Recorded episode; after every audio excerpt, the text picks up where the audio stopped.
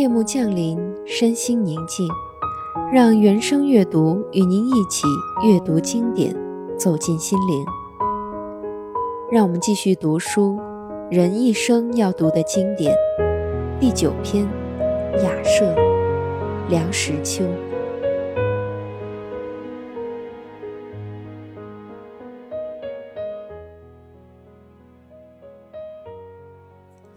到四川来。觉得此地人建造房屋最是经济，火烧过的砖常常用来做柱子，孤零零的砌起四根砖柱，上面盖上一个木头架子，看上去瘦骨嶙嶙、单薄的可怜。但是顶上铺了瓦，四面编了竹壁墙，墙上敷了泥灰，远远的看过去，没有人能说不像是座房子。我现在住的雅舍，正是这样一座典型的房子。不消说，这房子有砖柱，有竹壁墙，一切特点都应有尽有。讲到住房，我的经验不算少。什么上枝下摘、前廊后厦、一楼一底、三上三下、亭子间、茅草棚、琼楼玉宇和摩天大厦。各式各样，我都尝试过。我无论住在哪里，只要住得稍久，对那房子便产生了感情，非不得已，我还舍不得搬。这雅舍，我出来时仅求其能避风雨，并不敢存奢望。现在住了两个多月，我的好感油然而生。虽然我已渐渐感觉它并不能避风雨。因为有窗而无玻璃，风来则动若凉亭；有瓦而缝隙不少，雨来则渗如滴漏。纵然不能避风雨，雅舍还自有它的个性，有个性就可爱。雅舍的位置在半山腰，下去马路。约有七八十层的土阶，前面是阡陌螺旋的稻田，再远望过去是几抹葱翠的远山，旁边有高粱地，有竹林，有水池，有粪坑，后面是荒僻的秦莽未除的土山坡。若说地点荒凉，则月明之夕或风雨之日，亦常有客到。大抵好友不嫌路远，路远乃见情谊。客来则先爬几十级的土阶，进得屋来仍需上坡，因为屋内地板乃依山势而铺，一面高一面低，坡度甚大。客来无不惊叹，我则久而安之。每日由书房走到饭厅是上坡。饭后鼓腹而出是下坡，亦不觉有大不便处。雅舍共十六间，我居其二，壁墙不顾，门窗不严，故我与邻人彼此均可互通声息。邻人轰饮作乐，怡无诗章，喁喁细语，以及鼾声。喷嚏声、吮汤声、撕纸声、脱皮鞋声，均随时由门窗户壁的细处飘荡而来，破我岑寂。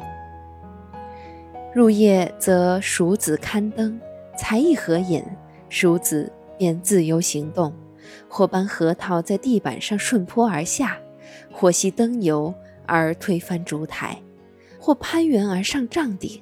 或在门窗桌角上磨牙，使人不得安枕。但是对于鼠子，我很惭愧地承认，我没有法子。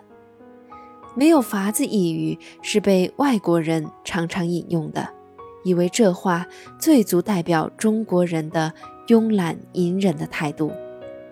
其实我的对付鼠子并不懒惰，窗上糊纸，纸一戳就破。门户关紧，而相鼠有牙，一阵咬便是一个洞洞。试问还有什么法子？洋鬼子搬到雅舍里，不也是没有法子？比鼠子更骚扰的是蚊子。雅舍的蚊风之盛，是我前所未见的。巨蚊成雷，真有其事。每当黄昏的时候，满屋里磕头碰脑的全是蚊子，又黑又大，骨骼都像是硬的。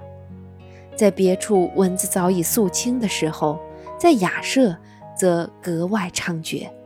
来客偶不留心，则双腿伤处累累，隆起如玉鼠鼠。但是我则安之。冬天一到，蚊子自然绝迹。明年夏天，谁知道我还是住在雅舍。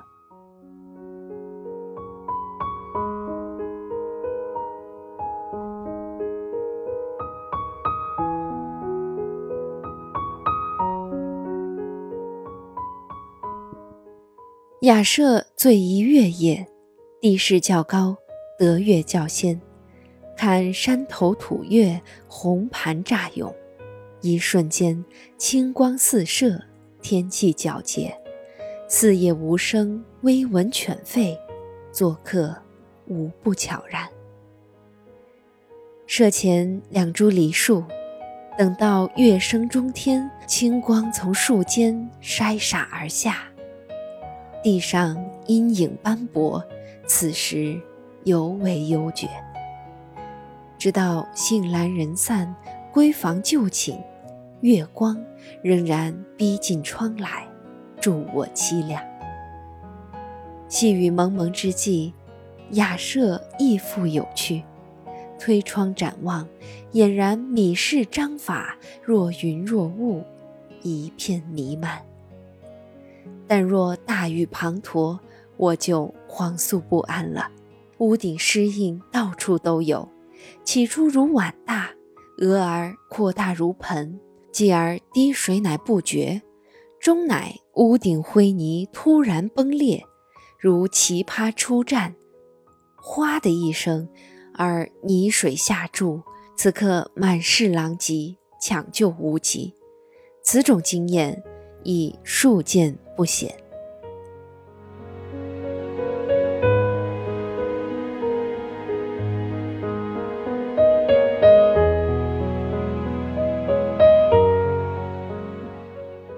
雅舍之陈设，只当得简朴二字。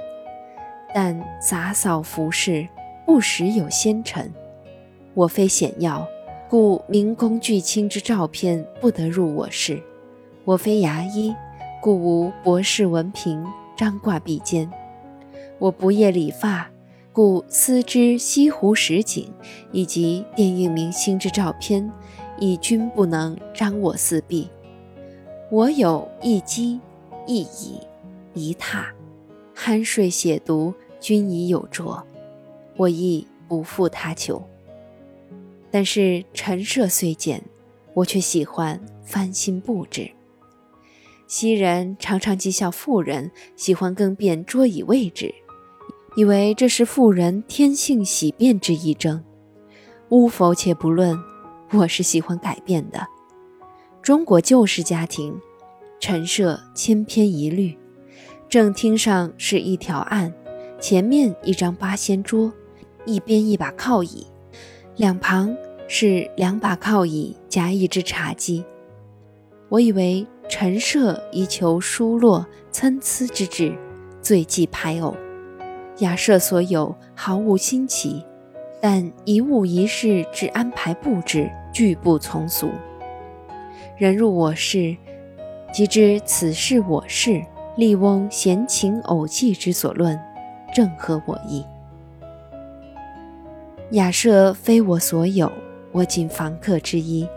但思天地者，万物之逆旅。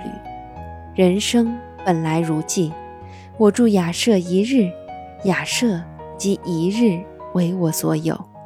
即便此一日亦不能算我所有，至少此一日雅舍所能给予之苦辣酸甜，我实恭受亲尝。刘克庄词：客立四家，家四季。我此时此刻不居雅舍，雅舍即似我家，其实四家四季，我已分辨不深。长日无离，写作自浅，随想随写，不拘篇章。冠以“雅舍小品”四字，以示写作所在，且致因缘。